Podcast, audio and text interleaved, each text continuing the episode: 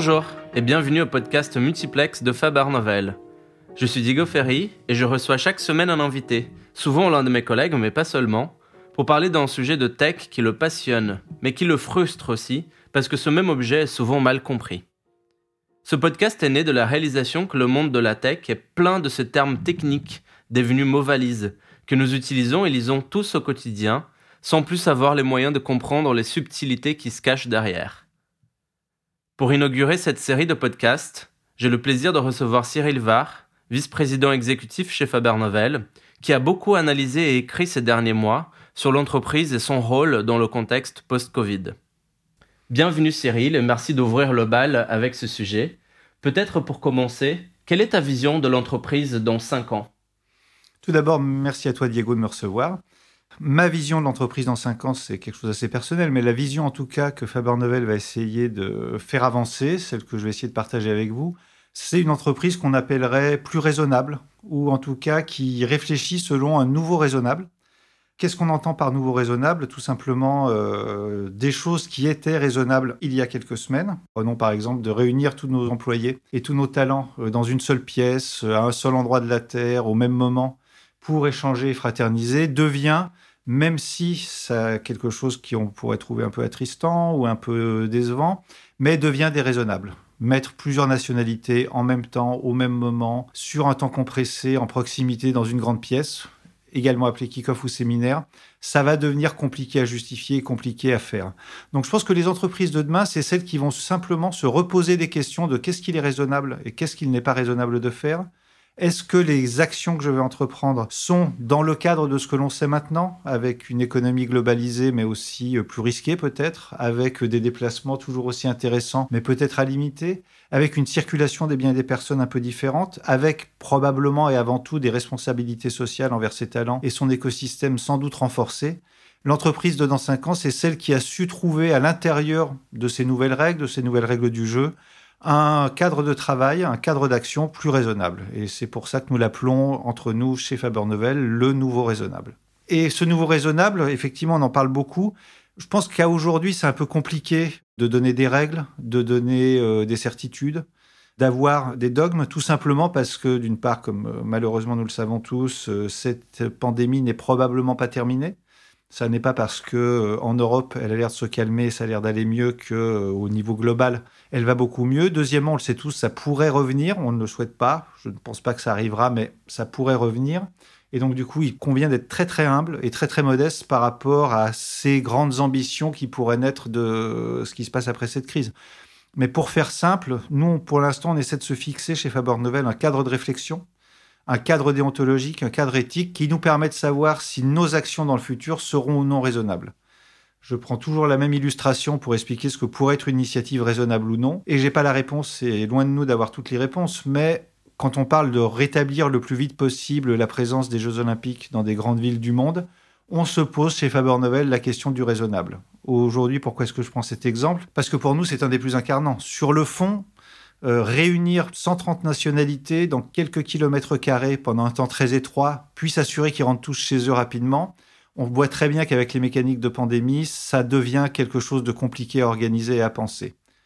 En même temps, est-ce qu'il est raisonnable de couper tout cet élan d'émotion, tout cet élan de partage et tous ces revenus? N'oublions pas que les Jeux olympiques sont également un grand moment économique Peut-être pas non plus. Et troisième dimension à se donner, c'est est-ce qu'aujourd'hui les technologies, puisque c'est de ça qu'on parle ici, seraient capables de se substituer à une partie des Jeux olympiques?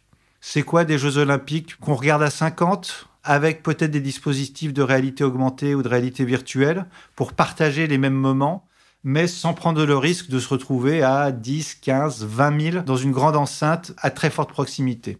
Pour nous, la question de niveau raisonnable, c'est effectivement de se dire maintenant, c'est peut-être important de reprendre à chaque décision, à chaque investissement, à chaque mouvement de l'entreprise un peu de recul et une petite place pour la réflexion et peut-être un peu moins d'automatisme et un peu plus de cerf-volant comme l'appelait Kahneman, c'est-à-dire un peu plus de réflexion en amont et prenons cet espace parce que pour nous, il va être assez important pour définir ce que sera une entreprise raisonnable dans les années qui viennent. En préparant cette interview, tu me parlais de quatre dimensions du nouveau raisonnable. Quelles sont-elles? Ces quatre dimensions du nouveau raisonnable, pour faire simple et très rapide, elles se structurent autour de quatre grandes questions, j'ai envie de dire dans le bon ordre, parce que c'est pour moi l'ordre de priorité des questions qu'aujourd'hui une entreprise doit se poser. Première question, est-ce que la décision que je vais prendre est basée sur des faits, de la science ou sur des émotions et de l'envie? Et ça, c'est une première dimension intéressante parce qu'on a bien vu pendant cette crise que parfois la science était moins écoutée que l'émotion. Deuxième question, est-ce que ça fait un sens économique? Et le sens, c'est plus uniquement le sens du profit, le sens, j'ai envie de dire, de l'économie de marché telle qu'on l'a choisie, c'est le sens global. Est-ce que j'appauvris pour enrichir? Est-ce que je rends malheureux pour gagner plus? Et est-ce que je suis en train d'améliorer mon produit ou d'améliorer ma marge? Ça, c'est une nouvelle question dans laquelle le simple sens de la croissance n'ira plus. La troisième question est assez simple. Est-ce que la décision que je prends est culturellement acceptable?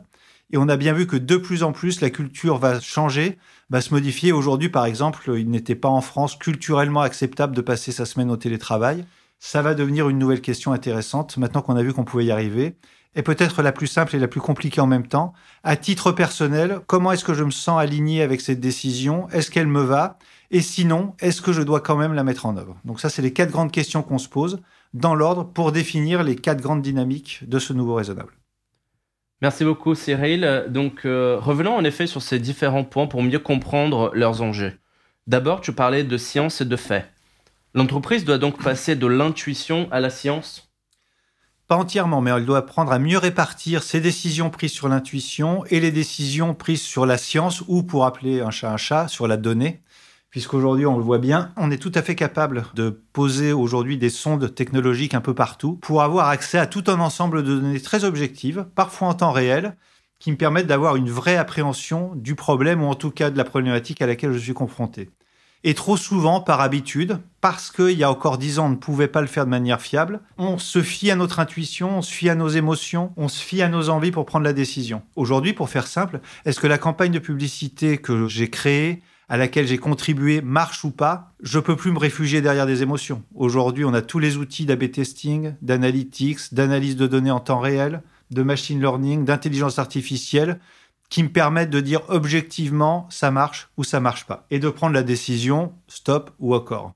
Eh bien, ça, c'est un exemple très simple, mais où on voit encore énormément d'entreprises qui prennent leur position, qui décident de continuer à annuler une campagne, qui décident de continuer à acheter des clients, qui décident de continuer la commercialisation d'un produit sur foi d'un ensemble d'émotions, alors que la science, la donnée, l'analyse de l'objectif permettrait de prendre probablement beaucoup plus de décisions plus rapidement voire d'en automatiser une partie. Donc c'est un bon exemple. Combien de fois vont-nous regarder un dashboard ou un tableau de pilotage commercial, constater que le produit C qu'on a créé ne se vendait pas et décider qu'il faut continuer? Je l'ai fait des dizaines de fois, par émotion, par affection pour les équipes, par affection pour le produit. C'est vrai qu'aujourd'hui, cette crise nous a peut-être montré que je ne sais pas ce qui serait passé si la donnée concernant cette pandémie avait été présentée plus tôt, probablement mieux présentée en termes de pilotage et de conviction, et écouter plus tôt.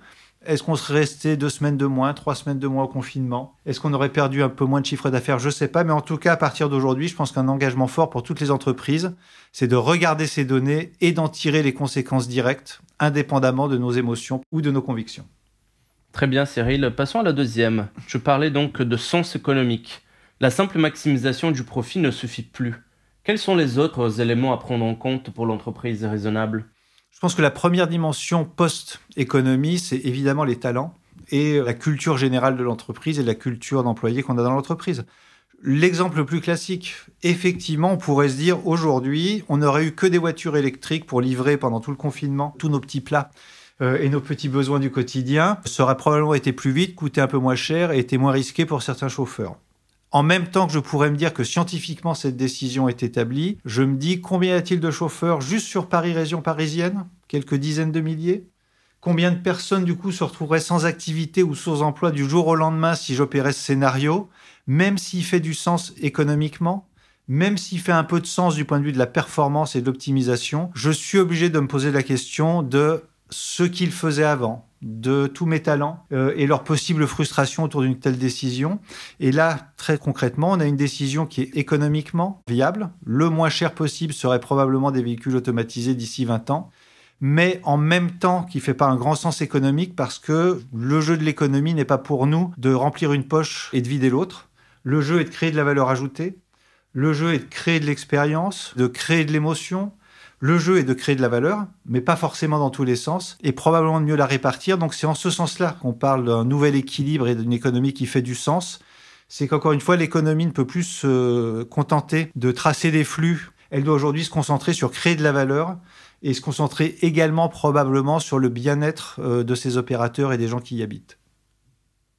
Alors, ce qui est moins quantifiable, Cyril, peut-être, c'est ce que tu appelles l'acceptation culturelle. Comment une entreprise peut-elle ou doit-elle prendre cela en compte? Elle le fait probablement déjà. Finalement, le dialogue social, les discussions avec les parties prenantes, même parfois le dialogue avec les actionnaires sont des formes d'acceptation culturelle. Et ce que je veux dire par acceptation culturelle, c'est que même si une certaine culture du business pourrait dire que l'objectif du business, c'est le business, il y a plein d'autres variations autour de ce thème-là, notamment est-ce que le seul rôle d'un business doit être de maximiser le profit des actionnaires? Est-ce que le seul rôle d'un business doit être de créer de l'emploi? Est-ce que le seul rôle d'une innovation doit être de créer un moment spectaculaire chez les clients? Est-ce que ça doit être profond, pas profond, etc. Toutes ces questions-là, on se les pose elles se réduisent pas à la simple économie. Pour l'illustrer très simplement, par exemple, je vais prendre quelque chose qui aurait été culturellement inacceptable il y a quelques semaines, qui était euh, la moitié de mes employés souhaitent travailler en remote et en télétravail pendant au moins 4 cinquièmes de leur temps. Ce sujet-là, qui était possible technologiquement depuis des années, était culturellement inacceptable. En tout cas en culture française et dans la culture de production industrielle qui est parfois la nôtre. Si je dois travailler, ça se fait au bureau. Ça a toujours été comme ça c'est une règle établie et c'est la culture d'entreprise française. Aujourd'hui, je pense que cette règle-là, qui était un fait culturel, est en train de devenir un challenge culturel. Comment est-ce que, après trois mois d'efficacité en remote, je peux refuser le télétravail à mes employés? Comment est-ce que je peux ne pas chercher une solution pour au moins, sur une partie des populations, trouver euh, un meilleur ratio sans doute entre euh, ce travail à la maison, qui n'a jamais été considéré comme du travail, et le vrai travail au bureau? Toutes ces questions-là, on se les posait. Je pense qu'aujourd'hui, il faut se les reposer avec un peu plus d'acuité, sans doute un peu plus de largeur d'esprit, et en se disant que ça doit rester une dynamique. C'est-à-dire qu'encore une fois, la question à se poser, c'est est-ce que ce qui était culturellement acceptable l'est toujours? Et on le verra sur d'autres dimensions. Je pense à toutes les dimensions RSE, par exemple. Il était culturellement acceptable d'aller acheter des tomates à 50 centimes, même si on savait très bien entre nous qu'à ce prix-là, ne pouvaient pas venir du petit fermier d'à côté. Aujourd'hui, est-ce que on aura du tomato shaming quand je rentrerai avec mes tomates étrangères payées pas cher à la maison? Ou est-ce qu'on acceptera de réfléchir à comment est-ce qu'on fait pour que tout le monde puisse avoir des bonnes tomates locales? Et pourquoi pas d'en absorber un peu le coût? Toutes ces questions culturelles sont en train de se modifier et on le voit malheureusement assez récemment avec l'actualité aux États-Unis où même certaines euh, doctrines établies sont en train de s'effondrer, notamment avec, euh, pour nous c'est évidemment un bien, mais avec la prise de conscience qu'on était encore en train de symboliser certains modèles de travail, puisqu'on parlait de ça tout à l'heure, très très challenging d'il y a quelques centaines d'années qu'on croyait disparus. Et on voit qu'aux États-Unis, il y a un déplacement culturel, et ce qui était acceptable, avoir la statue d'un esclavagiste dans une place, ne l'est plus. C'est sans doute un progrès, mais ça montre bien à quel point il faut rester en dynamique sur la culture et toujours se poser cette question de même si c'était culturellement acceptable il y a deux semaines, est-ce que ça l'est toujours Et est-ce que je ne dois pas inclure dans mes projets, dans mes décisions, une part de cette acceptation culturelle? Et tu parlais finalement d'éthique personnelle. Qu'est-ce que cela veut dire pour l'entreprise et pour ses talents? Alors pour toutes les entreprises, je ne sais pas, mais euh, je crois que la place de l'éthique personnelle va devenir de plus en plus forte dans les entreprises. Alors ça, c'est évidemment une réflexion personnelle et un souhait personnel. On verra bien quelle sera la réalité, mais effectivement, on voit de plus en plus que le contrat de travail générique pour tous les employés de la même catégorie a fait son temps. On voit de plus en plus que dans l'acquisition de talents, c'est aujourd'hui le détail, la personnalisation, la capacité d'écoute, la compréhension des besoins euh, de nos collaborateurs qui fait la performance. Donc je pense tout simplement que cette acceptation personnelle, un, c'est une bonne question à se poser. Je ne pense pas que ça soit sain de se réfugier derrière des process où derrière c'était pas ma décision. Je pense que les entreprises de plus en plus, et nous les premiers, allons vers un monde de talent. Et dans un monde de talent, c'est l'individu qui fait de la valeur et pas la masse. Et donc le contrat de travail unique va probablement petit à petit être remplacé par une adéquation à mes valeurs, à mon sens et à ce que j'ai envie de faire. Et dernièrement, effectivement, le fait qu'aujourd'hui, il y a de plus en plus de phénomènes de whistleblowing, donc de donneurs d'alerte dans les entreprises, qui sont de plus en plus contributives, je pense, à un demain un peu meilleur et plus raisonnable. Et je pense que aussi cette notion d'éthique personnelle, d'acceptation ou non de la stratégie de l'entreprise, va se refléter à un moment donné et dans les contrats de travail et dans les contrats de confidentialité, parce que euh, on est à une époque où euh, si je vois l'inacceptable, je dois probablement le dire. Merci d'avoir clarifié tout ça. Tu en parles avec beaucoup de passion. Si je peux me permettre, pourquoi ce sujet te rend-il si heureux? C'est pas si souvent que euh, une société, au sens très large du terme, que des modèles d'entreprise se retrouvent confrontés à prendre du recul et à réfléchir à cause d'un événement exceptionnel, d'un Black Swan, comme on l'appelait dans certains livres il y a quelques années, euh, et d'un phénomène extraordinaire. À titre personnel, je suis un grand adepte et un enthousiaste du changement et de l'optimisation et du aller devant et du progrès. Et en même temps, en tant que champion du progrès et de l'innovation, on est toujours confronté un peu avant les autres à ses responsabilités. On peut avoir les premiers à avoir mis de bonne foi en place des outils, des process qui technologiquement nous semblaient formidables et qui à l'usage s'avèrent peut-être un peu moins formidables qu'on le voulait et pourtant c'est devenu un marché. Sans vous révéler de grands secrets sur mon passé, euh, nous avons inventé certains outils qui sont avérés moins efficaces que d'autres. Et un bon exemple de cet enthousiasme en ce moment pour moi, c'est le fait qu'on soit, alors que tout le monde le prenait comme une évidence, on est obligé de se reposer la question de la reconnaissance faciale. Et ça, c'est en un très court terme de temps. Elle est devenue disponible, on va dire, de manière un peu R&D innovante depuis quelques dizaines d'années. Hein, c'est pas une grande nouveauté. Elle est devenue très efficace ces quatre dernières années à cause de la montée en gamme des IA, du machine learning et de leur disponibilité, et également de la disponibilité des caméras et des objets faciaux à reconnaître et euh, on se retrouve après quelques années d'efficacité à être obligé de se re-reculer pour se dire mais euh, est-ce que c'est une si bonne idée que ça? Et effectivement, cette responsabilité de l'innovateur, cette responsabilité euh, du technophile face à l'usage de l'innovation, c'est probablement un des sujets les plus importants dans nos métiers. Et c'est un sujet sur lequel on alloue curieusement assez peu de temps parfois. Ou alors on les isole dans des think tanks on les isole dans des conférences et opérationnellement, hardi petit, on déploie la technologie en disant c'est forcément pour votre bien. Encore une fois, loin d'être un sceptique de l'innovation, on est plutôt des champions. Néanmoins, je suis assez excité parce que c'est effectivement une période où je pense que beaucoup d'entreprises vont prendre le temps de se reposer certaines questions fondamentales, vont prendre le temps de repasser leurs décisions, leurs opérations, leurs organisations, leurs technologies au crible pour s'assurer qu'on soit à la fois en frugalité et à la fois en conscience d'un après-pandémie qui va être probablement plus compliqué que l'avant-pandémie. Et à titre personnel, je trouve que c'est une chance de pouvoir euh, prendre un peu d'espace, prendre un peu de bande passante, comme on dit dans le jargon, pour se reposer des questions qu'on devrait se poser sans doute de manière plus routinière et de manière plus pérenne. Et donc, du coup, je suis assez content de voir qu'on a une occasion de faire un petit reset de faire un petit euh, reprenons le temps de réfléchir et vérifions que ce qu'on va faire va dans le bon sens. Et dans cet ami, je suis à peu près persuadé qu'un bon 90% des innovations existantes et des technologies existantes vont rester, mais peut-être avec un prisme et des usages un peu plus orientés vers le demain meilleur qu'on souhaite tous et le demain plus raisonnable qu'on souhaite tous. Merci Cyril. Donc euh, la tech et la neutralité, c'est exactement le propos de ce podcast. Tu parlais de reconnaissance faciale, dans le contexte que tu viens de nous décrire euh, avec tes propos par rapport au nouveau raisonnable, à quel point cette technologie, elle, doit rester neutre? Je ne sais pas, mais en tout cas, en ce moment, on a une très belle illustration de quelque chose, d'une technologie qui fonctionne, qui est plutôt efficace à 99% et qui était déjà disponible sur étagère. N'oublions pas que Amazon, IBM, s'ils arrêtent de la fournir à l'armée et à la police, c'est parce qu'ils la fournissent à l'armée et à la police. Donc du coup, je pense que c'est une bonne décision qu'ils ont prise de faire un petit moratoire, parce qu'effectivement, on se rend compte en ce moment avec les événements aux États-Unis que c'est une super technologie qui peut être utilisée pour le bien, qui peut être utilisée pour l'amélioration d'un service. Hein. Je peux payer plus vite dans certains magasins parce qu'on m'a reconnu mais qui avait peut-être été mis un peu vite sur le marché et un peu sans contrôle. Or, en ce moment, qu'est-ce qui se passe? On s'aperçoit que cette technologie peut aussi servir dans des mains malveillantes à retrouver des gens qui ont fait des choses qui, sans être illégales, ne plaisent pas à une autorité on peut s'en servir pour biaiser aussi bien qu'on peut débiaiser. On peut s'en servir, on l'a vu malheureusement aux États-Unis, pour reconnaître des gens alors qu'on sait très bien qu'ils n'étaient pas là. On peut la truquer, on peut la falsifier. Il y a des gens qui ont démontré qu'on pouvait facilement tromper la reconnaissance faciale si c'était l'intention. Et donc je pense qu'effectivement, on est face à une bonne démonstration d'une technologie qui a vite évolué, qui marche, qui est devenue suffisamment robuste, good enough, comme disent les Américains, pour être mise à disposition et où on s'aperçoit que l'ensemble des questions qu'on devrait se poser sur les usages ne l'a peut-être pas été.